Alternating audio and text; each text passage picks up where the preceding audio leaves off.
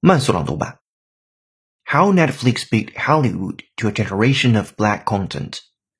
The black documentarian Stanley Nelson says his phone has been ringing off the hook as America is looking against at racism and the black experience. Justin Simien, the creator of Dear White People, says the creations to his pages have grown warmer, and director Ava DuVernay reports a flood of calls to me and every other black person that's ever picked up a camera.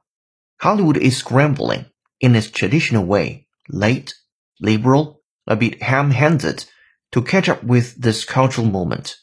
Some streaming services have made civil rights themed programming free to all, while studios race to sign new projects by black directors. 本节课程就到这里，浩浩老师恭喜你又进步了。